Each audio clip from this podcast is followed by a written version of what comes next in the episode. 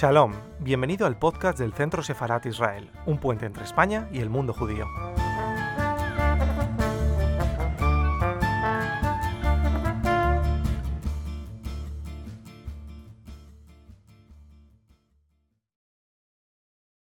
Hola y bienvenidos a esta nueva sesión del Seminario eh, Internacional sobre Filosofía y Pensamiento Judío que organiza la Red Internacional de Pensamiento Judío el Departamento de Filosofía y Sociedad de la Complutense, el Grupo de Investigación Historia y Ontología del Presente en colaboración con el Instituto Universitario de Ciencias de las Religiones y el Centro Sefarat eh, Israel.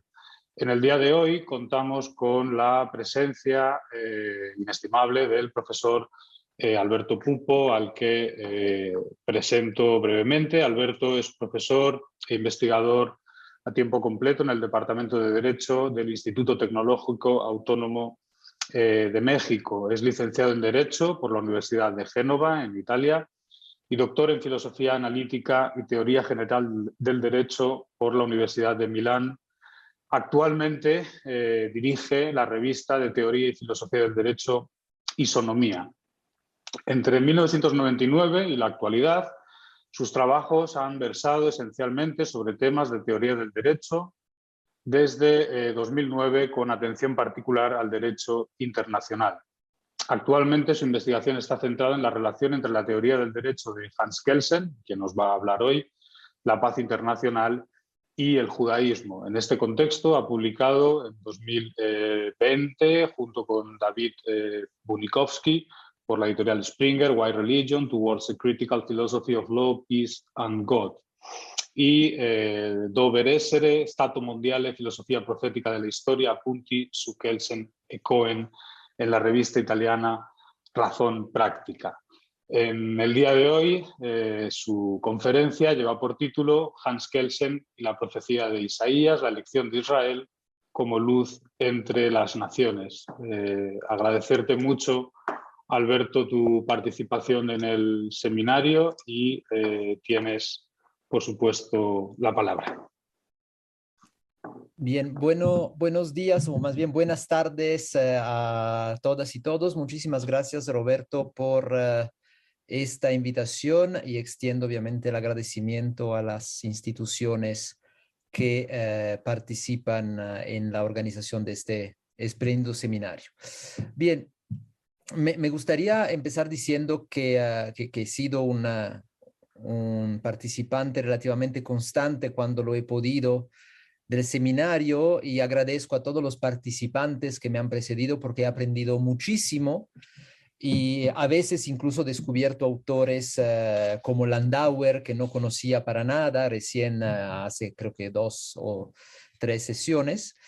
Y por todas estas razones es un gran ah, honor poder ah, contar con ah, este contexto particularmente rico y sobre todo relativamente insólito para mí porque soy abogado, lo digo casi con, con modestia y humildad, a pesar de haber estudiado desde siempre filosofía del derecho, no tengo ni una formación de filosofía como tal y menos aún eh, una especialización como tal en pensamiento judío o en judaísmo. Así que eh, realmente mi, propuesta es eh, realmente una exploración que tiene, sin embargo, un objetivo que creo es valioso.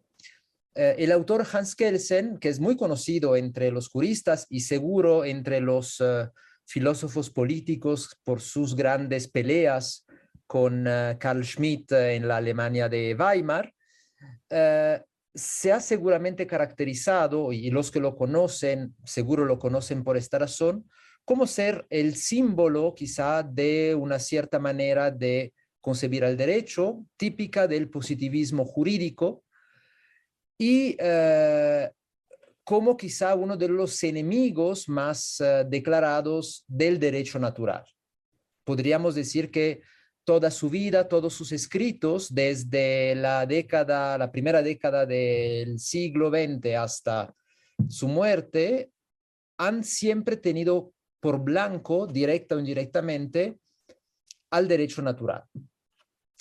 Y por otro lado, eh, aún siendo eh, de orígenes judíos, durante toda su vida nunca ha manifestado eh, un pensamiento que se inscribiera en el judaísmo. No solamente, él nació en 1881, en 1905 se convirtió al catolicismo, y luego en 1912 al protestantismo. Es decir, que eh, su, su eh, postura religiosa, por lo menos en términos sociales, eh, rápidamente, por obvias razones, se fue hacia la Iglesia Católica, muy probablemente por razones meramente estratégicas por la época, pero después, digamos, su segunda conversión al protestantismo eh, parece marcar otra vez una, una clara postura, por lo menos de indiferencia respecto del judaísmo. Otro elemento que eh, puede mencionarse es que eh, entre sus varios escritos hay un escrito de su época americana, cuando ya estaba en Berkeley, dedicado a las sagradas escrituras.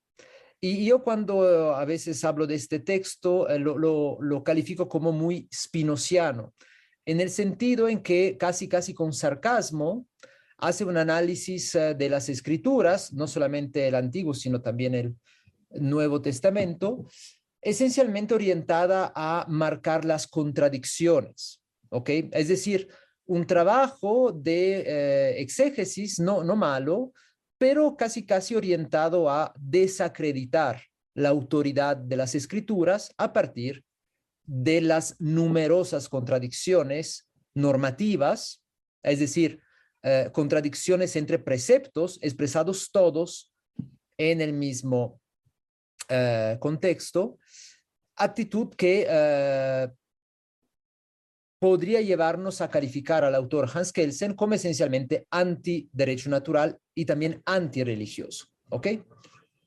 Bien, ¿cuál es mi, propósito? Bueno, demostrar todo lo contrario.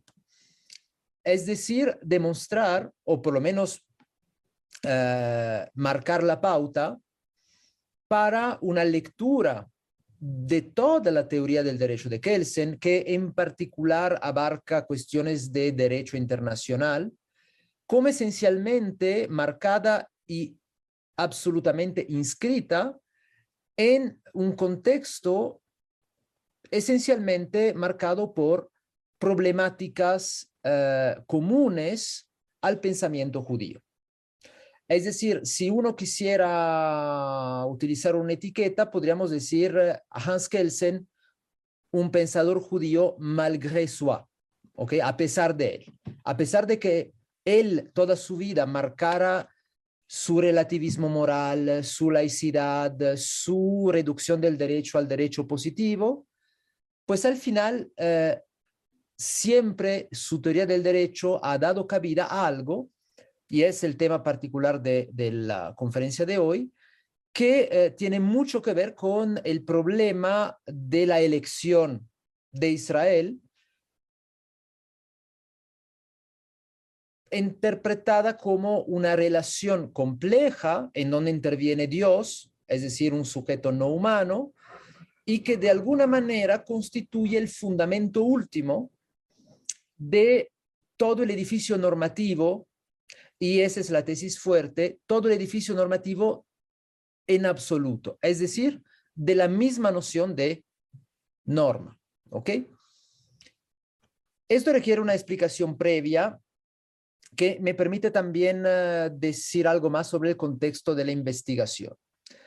Uh, Kelsen no se ha casado con ningún pensamiento judío, pero desde el inicio de sus escritos reconoce la existencia de un fuerte paralelismo entre su teoría y la teoría de Hermann Cohen, en particular expresada por eh, su obra Ética de la Voluntad Pura. ¿Y por qué paralelismo y no influencia? Porque eh, fue un eh, autor que escribió una reseña del primer libro de Kelsen, de su habilitación, que marcó eh, estas similitudes. Es decir, el pensamiento de Kelsen terminó acercándose al pensamiento de Cohen, en particular sobre el concepto de origen, sobre la idea de que el conocimiento tiene un fundamento, un origen en el contexto de la filosofía neocantiana de Cohen, pero sin conocer a Cohen. Es decir, sin tener la menor idea de lo que estaban haciendo los filósofos de Marburgo. ¿Ok? Entonces, en términos del contexto de mi investigación, esta convergencia espontánea entre Kelsen y Cohen, que no es por una influencia directa de uno sobre otro, me hizo pensar que quizá así como Cohen al final de su vida termina, digamos, juntando sus preocupaciones filosóficas y sus preocupaciones religiosas, quizá lo mismo podemos hacer para Hans Kelsen. Es decir, no necesariamente, eh, como a veces se ha hecho con Cohen, hay que tomar por un lado Hermann Cohen neocantiano y luego el Hermann Cohen de los escritos judíos. Bueno, Kelsen no tiene escritos judíos pero esto no significa que no se pueda ofrecer una lectura de su teoría del derecho a partir de una perspectiva que como lo fue en Cohen y como lo fue en otros autores después de Cohen, en particular a mí me interesa Levinas, al final vincula de manera muy fuerte temas del pensamiento judío con temas básicos de filosofía jurídica y filosofía política. ¿En dónde vienen estos elementos en Kelsen? Eh, esencialmente en dos elementos. Por un lado, el pacifismo de Kelsen. A pesar de eh, siempre haber eh, defendido una concepción positivista del derecho, es decir, haber negado la existencia de valores naturales, universales, absolutos, siempre desde sus primeros escritos hasta el final de su vida, Kelsen ha defendido con todas sus fuerzas la idea pacifista. ¿ok? Y esta idea pacifista, lo, veremos más adelante, ya más en detalle, esencialmente se ha ah, casado con una idea que me gustaría casi bautizar de anarquista, una idea que eh, va hacia la disolución de la soberanía de los estados. ¿ok? Es decir, vincula claramente el proyecto pacifista con la desaparición de los estados soberanos, tal como los conocemos.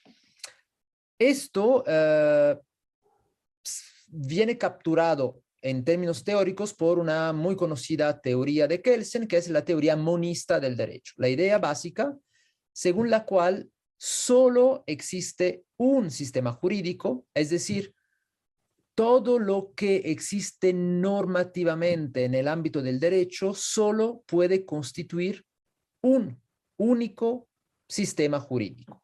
Es decir, la idea es que el derecho solo puede ser concebido como uno y único. ¿Ok? Y en este caso, como uno y único, solo puede tener un único fundamento de validez. ¿Qué entiende Kelsen por validez. La validez para Kelsen tiene por lo menos dos caras. La primera cara que comparte con cualquier jurista probablemente, la validez significa eh, que una norma jurídica pertenece a un sistema jurídico. Por ejemplo, una norma jurídica española es válida, pongamos, si ha sido creada por el Parlamento español conforme al procedimiento constitucional. En ese sentido, una norma es válida porque pertenece a un sistema jurídico. Pero Kelsen tiene una idea que ha generado muchos problemas en sus eh, eh, seguidores. Decir que una norma válida significa también que es obligatoria, es decir, que debe ser acatada. Y esto ha sido criticado. ¿Por qué? Porque parecería que eh, el carácter o no obligatorio de una norma jurídica solo pueda depender de factores morales. Doy un ejemplo muy sencillo. porque, por ejemplo, habría que eh, acatar la norma que prohíbe matar, la norma jurídica de un código penal que prohíbe matar. Un uh, naturalista, un partidario del derecho natural, diría porque existe el derecho natural a la vida que funda la validez de la norma jurídica que prohíbe matar. Es decir, que en una tradición eh, dominada por el derecho natural, el derecho positivo creado por los hombres siempre tiene un fundamento último de validez, que es el derecho natural. En el campo de la filosofía del derecho, la, filosofía naturalista dominante es de corte tomista. Eh, eh, en Oxford hay un gran profesor todavía que vive, John Finnis, que es un tomista eh, muy, muy, muy reconocido. Y también en muchas jurisdicciones internacionales, para los de América Latina, podemos mencionar la Corte Interamericana, hay muchos jueces que son reconocidos católicos tomistas. Y por lo tanto, sus discursos de derechos humanos eh, tiene claramente una base que es la eh, esencialmente doctrina católica eh, de corte tomista. Bien, Kelsen rechaza todo esto, es decir, rechaza que pueda haber un fundamento natural para nuestros deberes jurídicos. Aún así afirma que las normas jurídicas deben ser acatadas. Y la pregunta es, pero ¿cómo fundamentas esto? El, fundamento tradicional es el derecho natural. Él rechaza el derecho natural. Afirma claramente que, y en esto sigue a Kant, a Cohen, que hay una inconmensurabilidad entre la esfera del ser, de la naturaleza, y la esfera del deber, el Zolen. Entonces, de ninguna manera la validez jurídica, el deber ser de una norma puede derivar de algo natural. Y abro un paréntesis. Esto explica, por ejemplo, eh, posturas antipanteístas como las de eh, Cohen, por ejemplo. Digamos, el gran problema de los panteístas es confundir Dios y naturaleza la naturaleza dominada por leyes causales y Dios claramente trascendente respecto de la naturaleza. Cualquier hipótesis panteísta eh, confunde ser y deber ser. Y esencialmente la teoría del derecho natural, incluso una teoría que no incluyera la noción de Dios, comete el mismo error. Termina confundiendo lo que deriva de la naturaleza con lo que es nuestro deber podemos, podemos formular esto también hablando de la famosa ley de Hume, ¿no? No se puede derivar un deber de un ser. Bien, Kelsen esto lo defiende toda su vida.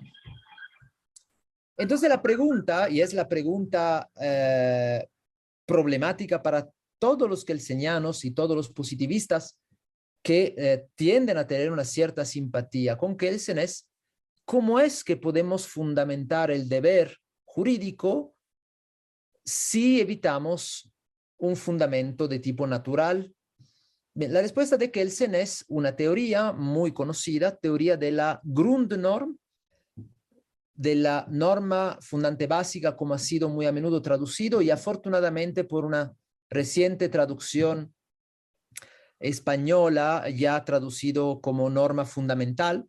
En italiano se había traducido norma fundamentale y en español por alguna razón decidieron traducir durante mucho tiempo norma fundante básica y ahora recién se, se usó norma fundamental. ¿Qué es esta norma fundamental? Ya lo hemos dicho, la norma fundamental es el fundamento último de validez de todas las normas. Y cuando digo todas las normas, significa todas las normas en absoluto. Recuerden la teoría monista de Kelsen. ¿Ok? Existe un solo sistema jurídico, así que habrá un fundamento último de validez y por, eh, por tanto que pueda parecer raro, habrá un único fundamento último de validez por cualquier norma jurídica, desde la norma jurídica eh, del municipio de Huejotzingo, Puebla, en México, hasta la norma jurídica de la FIFA que establece reglas sobre eh, cuarentena de los jugadores de fútbol. Es decir, no hay norma jurídica en el mundo que se escape de su pertenecer a un único sistema jurídico y que no tenga el mismo fundamento último de validez. Bien, ¿qué es lo que hace esta norma fundante básica, según Kelsen? Esencialmente dos cosas. Primero, según Kelsen, esta norma fundante básica sería la norma que autoriza al primer legislador o poder constituyente histórico a legislar. Pongamos el caso de, eh, pongamos México, eh, uno puede ir de una norma jurídica actual hacia atrás hasta llegar a la independencia, a Miguel Hidalgo, pongamos, y uno podría imaginar que eh, Miguel Hidalgo recibió su poder de alguna norma. Miguel Hidalgo como hipotético primer constituyente histórico del México independiente, según Kelsen, debió haber sido autorizado por alguien, debió haber recibido su poder por alguien. Y ese alguien, sin embargo, no puede existir. Porque si existiera ese alguien, deberíamos preguntarnos quién autorizó a ese alguien. Entonces, la norma fundante básica es simplemente el cierre de lo que si no sería, dice Kelsen, un regresum ad infinitum. Yendo hacia atrás, necesitamos una norma que autorice a un primer constituyente histórico, pero una norma que no puede haber sido creada por un ser humano, por un hombre. Porque de haber sido creada esta norma por un hombre, nos preguntaríamos de dónde deriva validez esta primera norma. ¿Ok? Entonces, si vamos hacia atrás, nos toparemos siempre con un fundamento último. Y ese fundamento último, esencialmente, es una norma jurídica, la norma fundante básica o fundamental, que autoriza al primer constituyente histórico. Entonces, la primera función o dimensión de este fundamento último de validez es que autoriza al primer constituyente histórico. Y este primer constituyente histórico puede ser cualquiera. Pero tiene una segunda dimensión esta norma fundante básica. No solamente es una norma que autoriza, que atribuye poder constituyente, es también una norma que obliga. Y en particular obliga a obedecer al primer constituyente. Es decir, es una norma o algunos han visto dos normas, pero realmente esto no importa tanto. Es una norma que al mismo tiempo constituye a un sujeto como poder constituyente y al mismo tiempo obliga a obedecer al primer constituyente. ¿Ok? Entonces, estas dos dimensiones corresponden a dos tipos de normas que son, eh, digamos, una suerte de eh, primer paso para todos los que eh, empiezan a estudiar teoría de las normas. Podemos evocar dos tipos de normas muy básicos. Hay una obra muy conocida de von Riet, Norm and Action, un clásico de teoría de las normas, o uno puede remitir también a John Searle con la distinción entre normas regulativas o de conducta y normas constitutivas. ¿Ok? Entonces, podemos usar estas dos categorías, normas de conducta y normas constitutivas, para capturar las dos facetas de la norma fundante básica. Por un lado, la norma fundante básica, en el momento en que habilita al primer constituyente, lo constituye como primer legislador, como primer órgano jurídico. Eh, e, en palabras de Bobbio, eh, Norberto Bobbio, el filósofo político eh, del derecho italiano, lo que haría la norma fundante básica sería transformar el poder de hecho, el poder fáctico, en poder jurídico. Es decir, transformar, por así decirlo, una banda de ladrones en asamblea constituyentes. ¿Cómo distinguimos una banda de ladrones que ordena cosas, imaginemos criminalidad organizada, de una asamblea constituyente de un nuevo Estado? Pues porque solamente una de las dos resulta autorizada por la norma fundante básica. ¿Ok? Y no sé cuántos y cuántas de ustedes estén conectados desde España para dar un ejemplo muy concreto. Al momento de la famosa declaración de independencia de Cataluña, los juristas habrían podido o no presuponer una norma fundamental que atribuyera poder constituyente al nuevo gobierno autónomo independiente de Cataluña. No ocurrió. Se consideró más bien, en palabras de Kelsen, esta conducta como un ilícito, es decir, una violación de una regla, es decir, una violación de una regla del Estado ya existente, la monarquía española. Entonces, esa es la gran función de la norma fundante básica, permitir retrospectivamente interpretar a ciertos actos de voluntad o a ciertas manifestaciones de voluntad como la declaración de una asamblea como productores de normas jurídicas válidas. Es decir, ¿cómo distinguimos la orden de un ladrón de eh, la orden de un agente del Estado, un policía? Bueno, en un caso y no en el otro, nuestro razonamiento hacia atrás termina con una norma fundamental que autoriza la creación de normas. El agente del Estado es autorizado por un código, probablemente, que ha sido creado por un legislador, que ha sido autorizado por una constitución, que ha sido creada por una asamblea constituyente, que ha sido autorizada por la norma fundamental. Bueno, pero esta norma fundamental es un problema. Y aquí es en donde eh, llama la atención una variación importante en el eh, pensamiento de Kelsen. Kelsen, por lo que les dije hace rato, en su primera fase, tiene eh, rasgos neocantianos muy marcados. ¿ok? Así que la norma fundamental se concibe como un presupuesto lógico trascendental. Esencialmente es una condición para el conocimiento del derecho como norma. Y de alguna manera eh, no suscita grandes problemas, por lo menos para los neocantianos. ¿ok? Como cualquier tipo de discurso, el discurso jurídico también es posible a condición de presuponer ciertas categorías. Y la norma fundante básica, de alguna manera, es la condición de cognoscibilidad del derecho como fenómeno normativo. Ningún problema.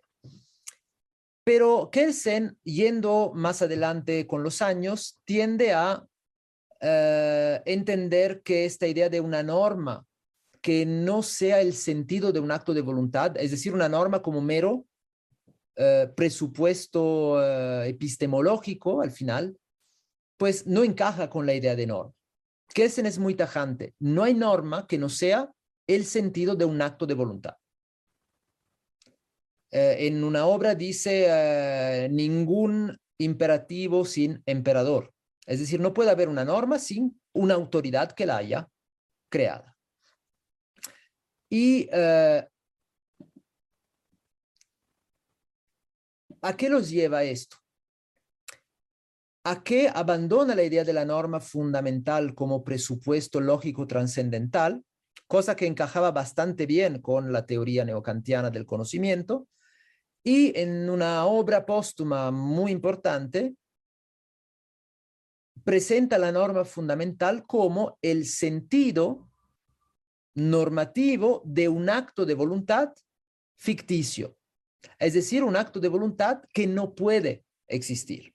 Y ahí se, se, basa en la famosa teoría del como si de Weininger, diciendo la ficción se distingue de la hipótesis porque sabemos que la ficción no corresponde a la realidad. La hipótesis podría corresponder, la ficción se caracteriza por nuestro conocimiento de que la realidad es distinta. ¿Qué significa esto? Que la norma fundamental es el sentido normativo de un acto de voluntad que sabemos que no puede existir, que no es real. Pero ¿qué quiere decir Kelsen con esto? Kelsen, recuerden, no es ningún ah, teólogo, no es ningún filósofo ah, del pensamiento judío, es un filósofo del derecho positivista. Real para él significa humano, es decir, un acto de voluntad real es un acto de voluntad formulado por Miriam, Marta, Pablo, Roberto o por cualquier otro ser humano. Estos son actos de voluntad reales que esencialmente podemos describir como ocurridos en un determinado tiempo y en un determinado espacio. Lo que está diciendo Kelsen es que la norma fundamental, como fundamento último de validez, es el sentido normativo de un acto de voluntad que no pertenece a este mundo, que no ha sido formulado por ningún ser humano. Bueno, de ahí el paso parece ser muy corto para decir que el fundamento último de validez es un acto de voluntad que no es humano, pero sigue siendo un acto de voluntad. Y el candidato obvio para jugar este papel es claramente Dios. Es decir, un Dios que tiene tintes coenianos, es decir, como una suerte de idea necesaria para que todo el sistema encaje, por así decirlo. Idea de Dios eh, criticada, ya sabemos, por, eh, digamos, probablemente todos. Ya, ya Cohen ha salido muchas veces en el seminario como el malo de la historia por tener una, una visión demasiado eh, formalista, digamos, de, de la idea de Dios.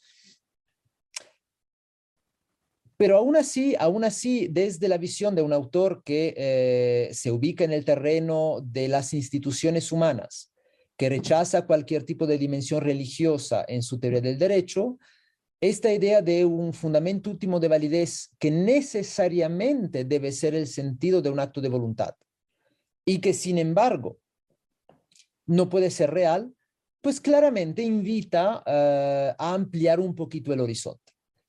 Les puedo asegurar que cualquier filósofo del derecho eh, con el cual yo haya podido platicar, al momento de plantear esta lectura de Kelsen, eh, hace los ojos muy grandes y amenazantes también.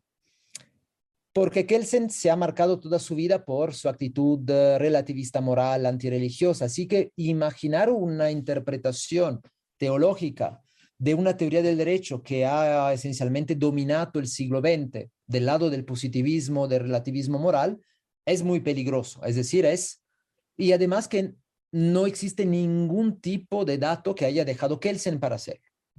Es decir, a veces uno encuentra ¿no? el escrito inédito o la carta que escribió alguien y de ahí podría empezar a hilar una interpretación eh, teológico-religiosa. En el caso de Kelsen realmente no hay nada.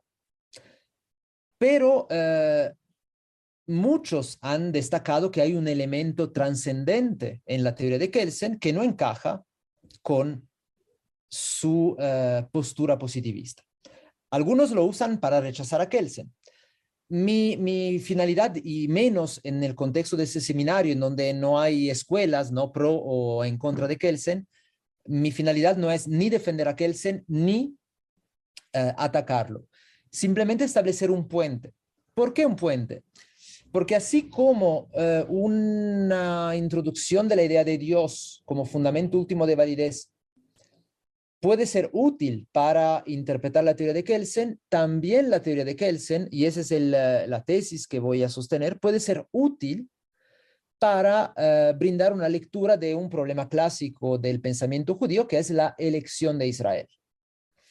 Entonces aquí viene de alguna manera la, parte más eh, importante de mi exposición, es decir, cómo introducir una perspectiva filosófico-jurídica en un problema que ha sido obviamente analizado por personas mucho más brillantes y competentes que yo, pero por lo por lo que he podido leer, eh, eh, raras veces o probablemente ninguna vez, tengo una sola excepción de todas las lecturas que he hecho, ha sido analizada a partir de una sólida teoría del derecho.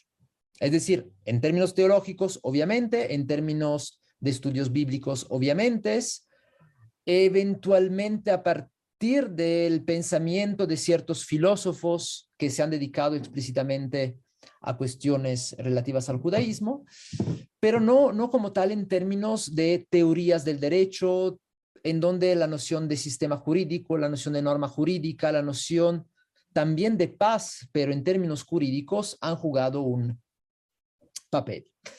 En el eh, título de la conferencia me, apoyo esencialmente en uh, Isaías. Obviamente uh, el discurso puede ir más lejos, es decir, hay fuentes más allá. Yo mencionaré quizá un par. Pero ¿por qué Isaías en particular? Porque eh, de alguna manera hay una cierta tendencia a interpretar lo que se conoce como el uh, tercer Isaías como el Isaías del universalismo, ¿ok? Del, de la idea de una ampliación a todos los pueblos gentiles y uh, no entraré obviamente en, cuestiones interpretativas exegéticas de Isaías. Hay miles de cosas, he leído suficientes y yo creo que quedamos en un empate, es decir, un empate entre la lectura particularista y la lectura universalista de el uh, último Isaías.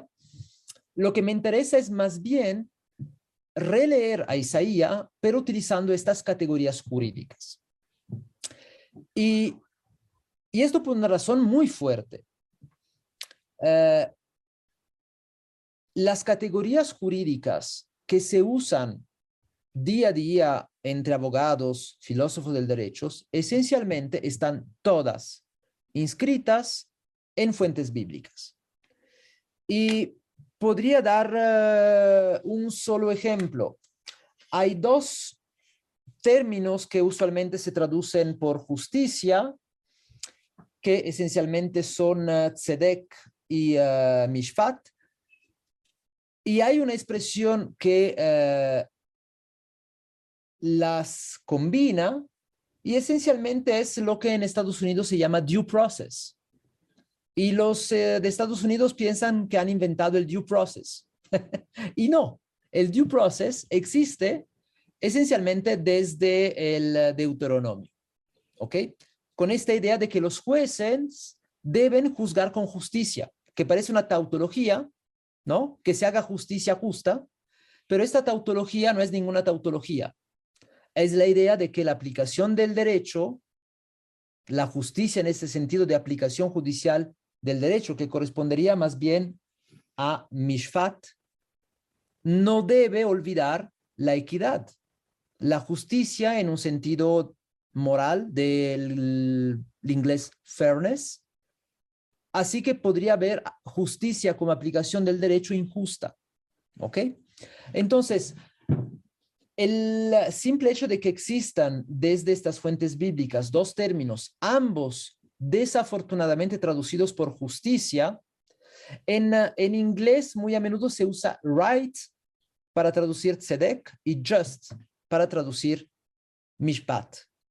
Pero en español no tenemos esta riqueza, por así decirlo, y yo me he divertido a analizar varias traducciones y esencialmente encontramos de todo. Pero a veces para Mishpat se usa derecho, se usa juicio,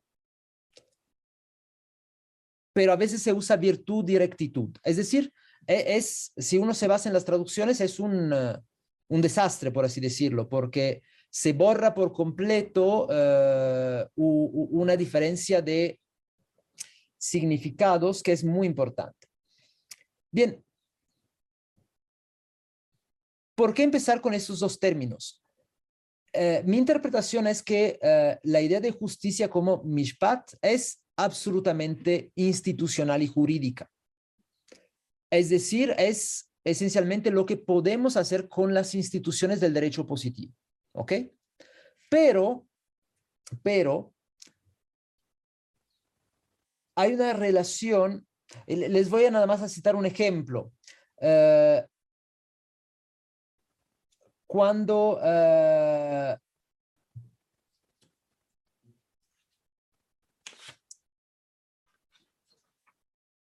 Aquí es, en Isaías 51.4, cito, prestadme atención, pueblo mío, y oídme, nación mía, porque de mí saldrá una ley, Torah, y estableceré mi justicia, mishpat, para luz de los pueblos.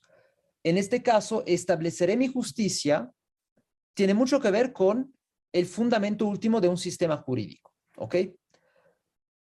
Pero podemos comparar con un texto en donde justicia viene en la versión de Tzedek, 48-18, siempre Isaías. Si tan solo hubieras atendido a mis mandamientos, entonces habría sido tu paz como un río y tu justicia como las olas del mar. Fíjense, uno puede considerar que los mandamientos, mitzvah, son esencialmente normas jurídicas, ¿ok?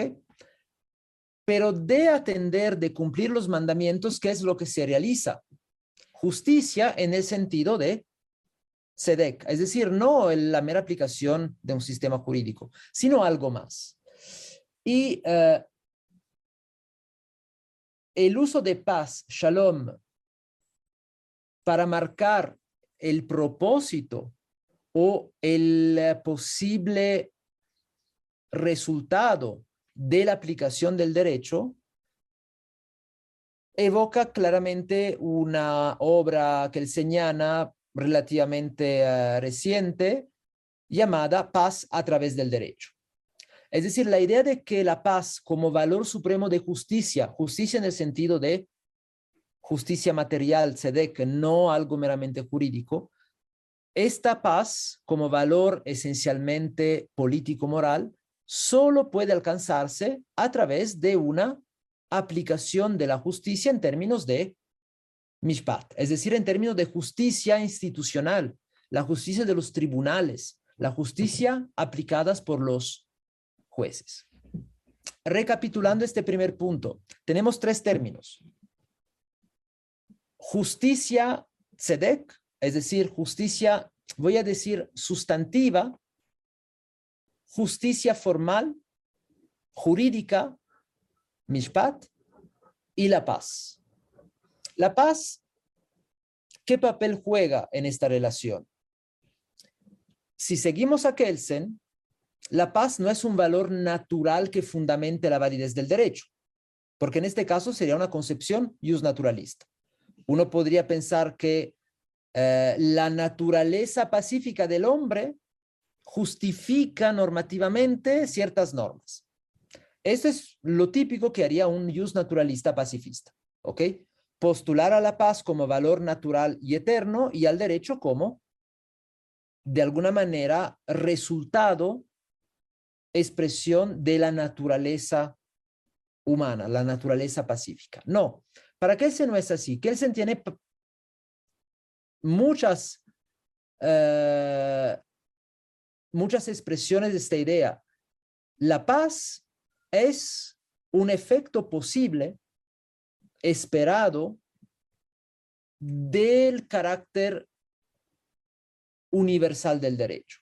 Es decir, la paz universal es nuestro horizonte, y en, un, en el texto mencionado por Roberto hace rato, yo hablo claramente de un horizonte mesiánico, la paz es este horizonte que tenemos en la medida en que seguimos en nuestra lucha para la construcción de un Estado mundial, es decir, un orden jurídico internacional.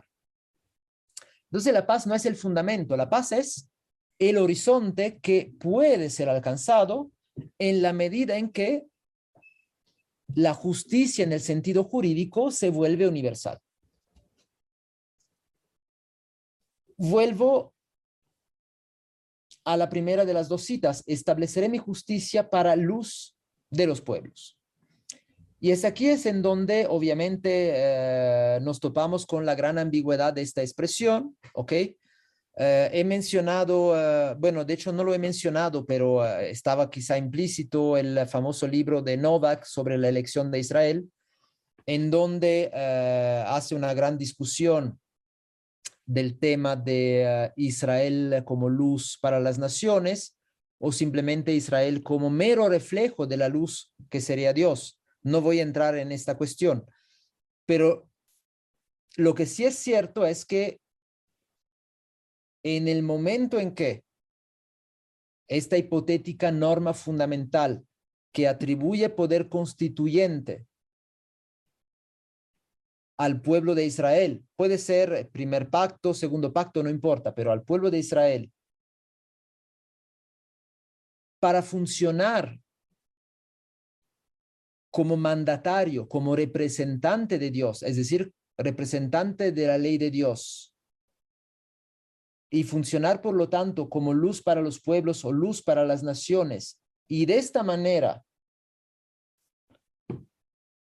realizar la paz universal, que esencialmente es el mensaje de Isaías, pues esto al final no es muy distante de una norma fundante básica que es el sentido del acto de voluntad de un sujeto que no es humano, Dios, que otorga poder, pero también una carga, es decir, poder, pero también obligaciones a un sujeto que puede ser individual, Abraham, o colectivo, el pueblo de Israel, para llevar a cabo una misión que es esencialmente jurídica. Es decir, por un lado, realizar a través de juicios justos ciertos valores, pero también que se realiza por la obediencia a los mandamientos. Y la relación entre eh, elección y obediencia a los mandamientos es muy clara y esto eh, por lo menos desde uh, Deuteronomio, cito rápidamente, 6.25, y habrá justicia para nosotros si cuidamos de observar todos estos mandamientos delante del Señor nuestro Dios, tal como Él nos ha mandado. Es decir, el hecho de seguir, obedecer a los mandamientos es inseparable de lo que ya hemos mencionado, es decir, de la elección del pueblo y de la misión que es establecer justicia, realizar la paz. Esto me permite mencionar un punto, eh, sería, digo, el libro de Novak sería merecedor de una discusión párrafo por párrafo, pero me limito a mencionar algunos puntos muy básicos. Se pregunta, pero ¿por qué la elección de Israel?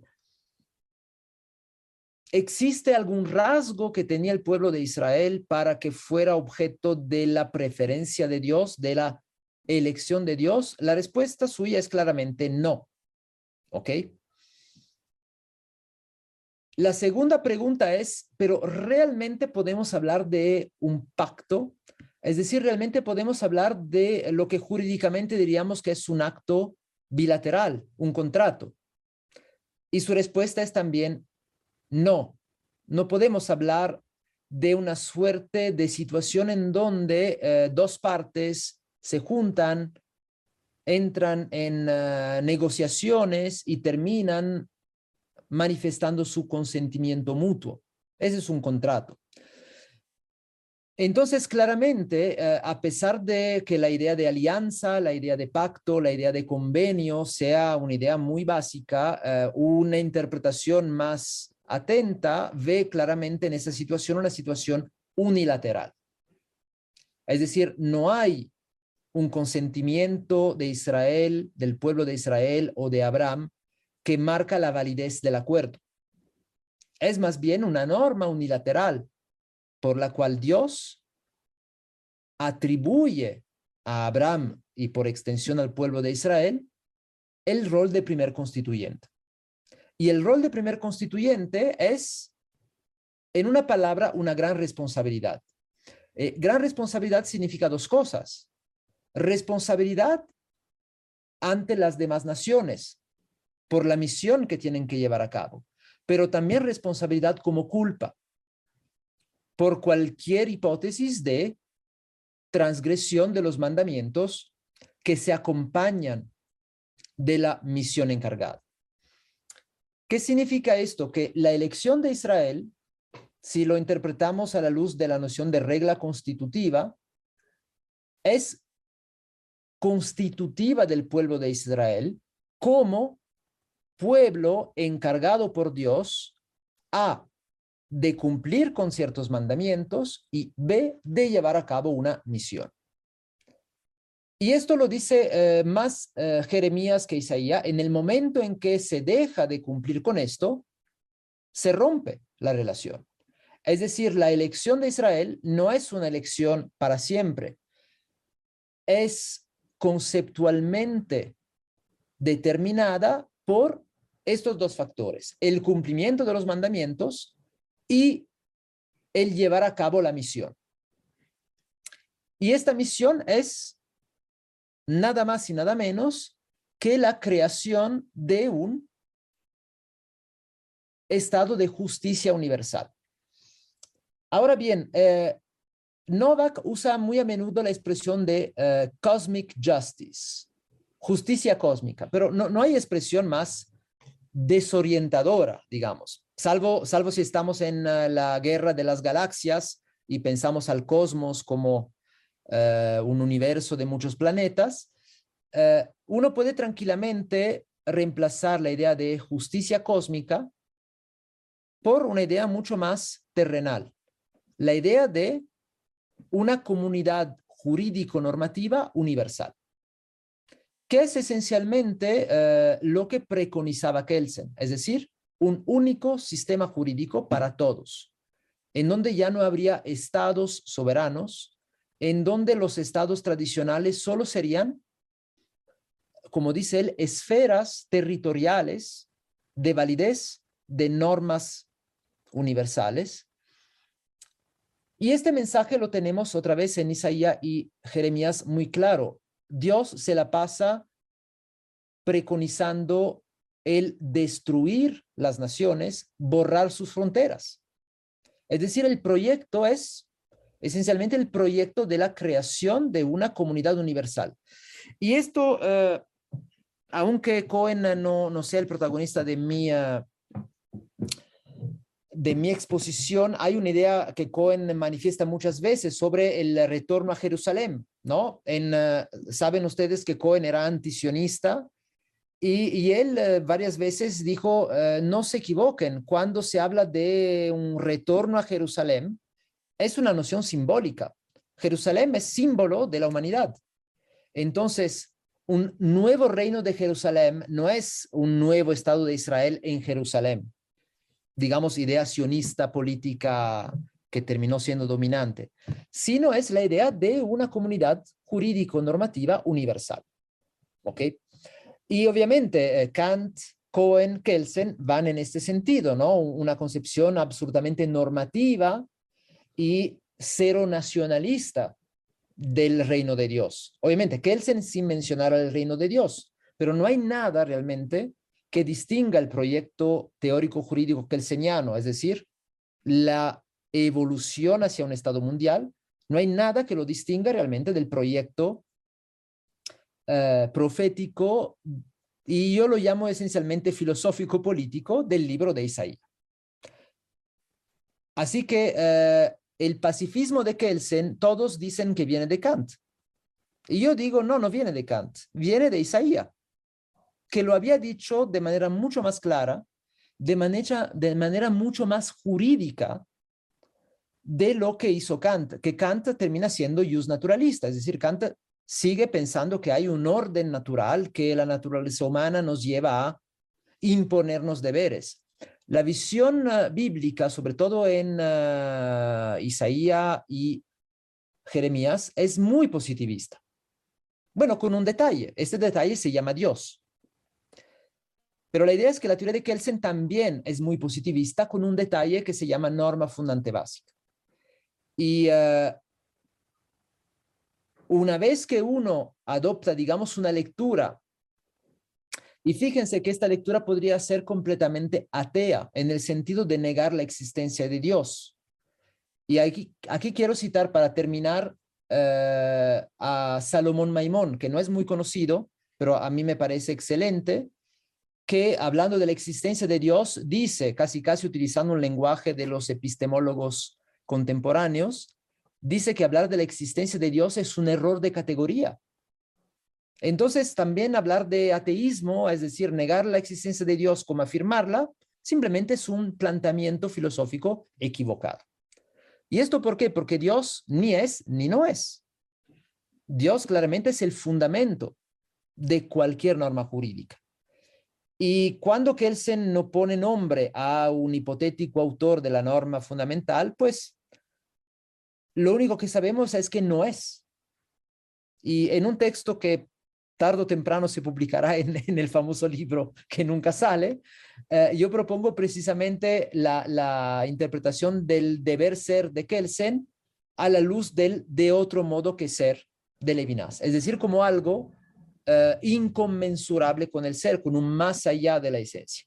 Así que si Dios, termino, no se concibe al estilo de los panteístas o al estilo de una cierta ontoteología, como dice Levinas, es decir, como ser, si Dios se concibe como no contaminado por el ser, obviamente el tema del ateísmo es un tema irrelevante. Es decir, no podemos tener normatividad al estilo de Kelsen, pero también al estilo del Antiguo Testamento sin Dios.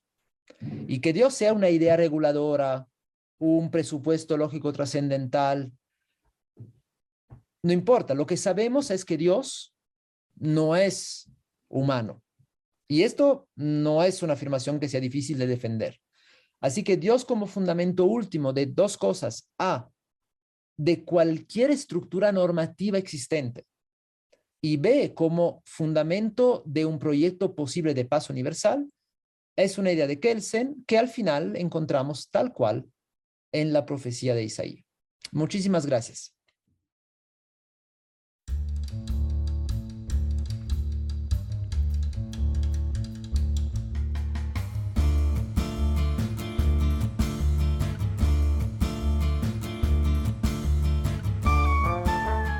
Gracias por escucharnos. Recuerda que también nos puedes seguir a través de Instagram, Facebook y Twitter con el usuario arroba Centro Israel o si lo prefieres en nuestra página web www.sefarat-israel.es.